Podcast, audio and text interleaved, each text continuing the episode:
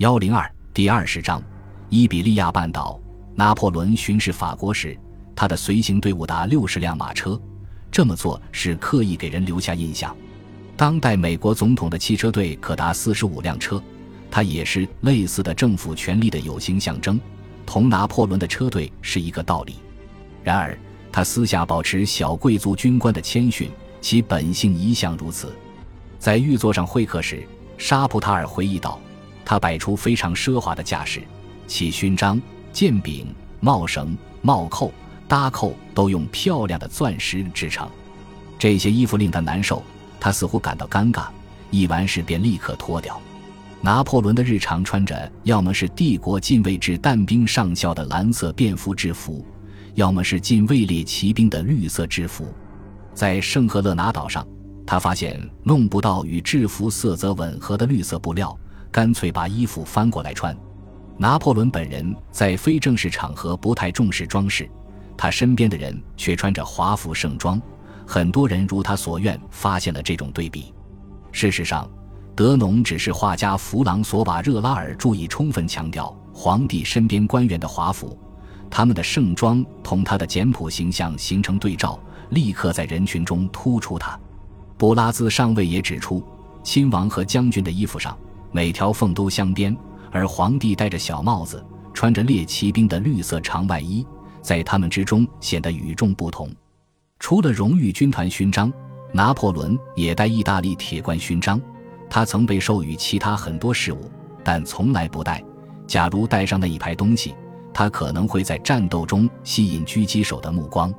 1811年，拿破仑全部衣物的清单制成，其中仅有九件外套、两件衬衣、二十四双丝绸袜子、二十四双鞋子、四顶帽子。清单上注明：非经陛下准许不得花费。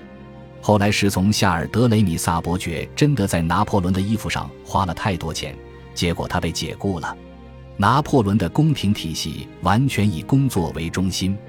傍晚六点晚餐开始，但皇帝非常容易误点。他倒是趁工作允许时开饭，不论那是什么时候。厨房成天在烤架上放几十只鸡，这样他想吃饭时总有一只准备好了。人们拿什么他就吃什么，也不讲究顺序。他不是美食家，吃通心饭也会非常开心。拿破仑喜欢最简单的菜。一位管家回忆道：“葡萄酒他只喝香贝坦，而且经常是稀释过的。就连香贝坦也没能一直保住最佳葡萄酒的地位。”奥热罗被问及意见时评价道：“我知道更好的。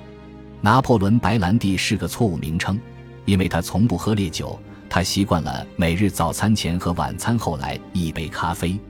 据我们所知，他没有醉过。拿破仑明白自己不是美食家。”要是你想吃得好，找康巴塞雷斯。执政府时代，他对蒂埃博将军说：“要是你想吃的差，找勒布伦；要是你想吃得快，找我。”他在餐桌上一般待不到十分钟，除非是周日晚上的家庭聚餐，这时他最多会待上半小时。我们都遵守皇帝在桌旁站起来的讯号。一名和他一同进餐的人回忆道。他的礼仪举止草率又惊人，他会突然推开椅子，像被电击了似的起身。拿破仑曾说，虽然很多人，特别是约瑟芬对他说应该在餐桌边多待一会儿，但他认为自己在那花的时间已然是权力的腐败。他在家时就像战士一样，不问时间，只有需要时才睡觉。若他入睡，财政部长莫莱伯爵回忆道，那只是因为他发现有必要睡觉。并且能靠睡眠恢复以后所需的活力。他一天要睡七小时，但一名秘书回忆道，他的睡眠是多次打盹，晚上他也能像白天时一样想醒就醒。拿破仑的所有宫殿中，他的卧室都靠近书房，所以无论昼夜何时，他都能穿着晨衣工作，对轮班的秘书口授指示。以前他常常睡一小时就起来。另一名秘书回忆道。这时，他的头脑非常清醒明晰，仿佛他差不多睡了一整晚。拿破仑相当擅长掌控事情的轻重缓急，他总是马上处理紧急事务，将重要但不紧迫的文件放进待办文书堆，并把他认为不重要的东西统统扔到地板上。路易十八用邮票代替自己的签名，而拿破仑会在亲自签字前通读所有信件。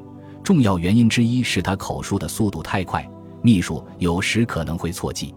思维跑得最快，拿破仑解释为何他需要秘书时道，然后他就对信和字说再见了。我现在只能口授，这样做非常方便，就像是谈话一般。他几乎从不在书桌旁坐下，除非是给妻子和情妇写信或是签署文件。他有三个私人秘书：布列纳（一七九七至一八零二年在职）。克洛德·弗朗索瓦德梅纳瓦尔（一八零二至一八一三年在职），阿加顿·费恩（一八一三至一八一五年在职）。秘书坐在小书桌边记录口述。他们都发明了自己的速记法，以便跟上他的言语激流。在杜伊勒理工书房口授时，皇帝坐在绿色塔夫绸沙发上，不远处是一面屏风，隔开他和火炉。其他宫殿的书房都复制了这一格局。若凌晨一点，拿破仑和秘书还在工作，有时他们便会微服前往圣奥诺雷街，在那儿喝几杯热巧克力。每个秘书和大臣都对拿破仑的惊人记忆力和口述能力有一番说辞。内政部长让沙普塔尔讲述的一则故事，也许可被视作非常典型的事例。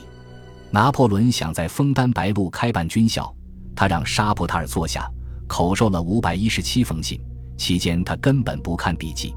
沙普塔尔彻夜起草信件，完工后，拿破仑对我说：“写的不错，但还不全。”他曾对梅纳瓦尔说：“离开布列讷后，他开始每天工作十六个小时，天天如此。”拿破仑身边的一切事务进展极快。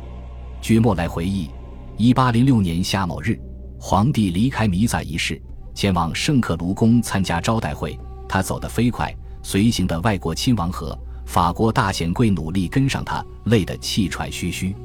他一分钟都不愿浪费，经常同时做好几件事。他喜欢长时间泡热水澡，几乎天天泡很久。十九世纪早期，欧洲很少有人这样做。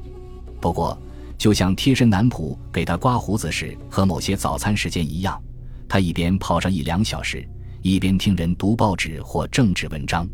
读到英国报纸时，拿破仑的秘书不愿翻译，因为他几乎变得自虐，坚持要听所有写到自己的文字，不论他们多么不堪入耳。历史小说家让丽斯伯爵夫人每周都为他列出新出版的小说清单，长途马车旅程中，约瑟芬就从中挑一些简短的念给他听。拿破仑让自己的班子工作得很累，但他体贴属下，他们几乎都仰慕他。贴身男仆。副官和传令兵觉得他是真英雄，愿意陪他流放的私人使者也远超英国允许的人数，这是他帝王之才的有力证明。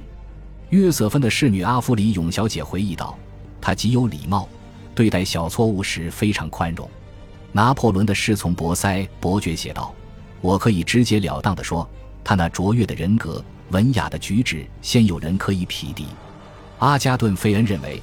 拿破仑是忠实的朋友和最好的统治者，重要原因之一是他宠爱所有人。某位酗酒的车夫曾在马伦哥驾驶货运马车，因为这一点，即便他被解雇了，其后数年他也留在工资名录上。我原以为他粗鲁无礼、脾气多变，梅纳瓦尔回忆道，但与之相反，我发现他耐心宽厚、平易近人，绝不严苛，喧闹和调侃常令他开怀。有时他的温和也让人着迷。秘书布列纳经常批判拿破仑，因为严重贪污。一八零二年他被降职。拿破仑后来又给布列纳找了个工作，任命他为汉堡总督，但他再次滥用职权谋私利，接着又用多年诽谤回报善待他的上司。拿破仑一生中的所有平常夜晚，包含法国普通资产阶级家庭的很多乐事。梅纳瓦尔回忆道。他和家人一起用餐，饭后去自己的私人办公室查看，除非被那儿的一些工作拖住。接着他会返回客厅下棋。一般说来，他乐于用亲切的口吻交谈。他热爱讨论，但不强加自己的观点，也不会卖弄高深学问，炫耀显赫地位。如果只有女士在场，他就喜欢批评他们的着装，或是讲悲剧故事与讽刺故事，大多是鬼故事。就寝时间到了，波拿巴夫人便随他进卧室。拿破仑在周日晚上的马尔麦松小型舞会上跳舞，表扬继子女的短剧，沉醉于这种家长生活。他狩猎成年母鹿和野公猪，不过比起享受追逐，他的目的更偏向于锻炼身体。下棋打牌时，他不时使诈，但常常把借此赢来的钱还了回去。他只是忍不了不能赢。一八零八年年初，法国已征服普鲁士，并同俄国达成重要的和解。拿破仑遂能转而思考可能强迫英国谈判的方法。特拉法尔加海战之后，他显然不能重启亲英计划，但英国人想摧毁大陆体系，他们仍然在欧洲全境积极促进走私，并封锁法国港口，完全没有想停战的意思。拿破仑希望打击英国贸易。他始终认为这是让店老板民族屈膝的关键，于是他把目光转向南方。一八零零年十一月，他致信约瑟夫：“对我们来说，占领葡萄牙最能打击英国商业。”甚至从那时开始，拿破仑就一直认为英国的老盟友是他的死穴。一八零七年七月十九日，他一边驰过德累斯顿，一边要求葡萄牙到九月时对英国船只关闭港口。逮捕里斯本境内所有英国人，没收一切英国货物。一八零一年时，葡萄牙向法国求和，同意支付赔款，但一直拖延未付。葡萄牙允许英国船只入港采购该国出口量最大的商品葡萄酒，坐拥广阔的殖民地和庞大的舰队，但他的陆军只有两万人。葡萄牙统治者若昂王子性格懒散，身材肥胖，头脑愚钝。却实行绝对专制。一八零五年，若昂的西班牙王妃卡洛塔曾试图推翻他。感谢您的收听，喜欢别忘了订阅加关注，主页有更多精彩内容。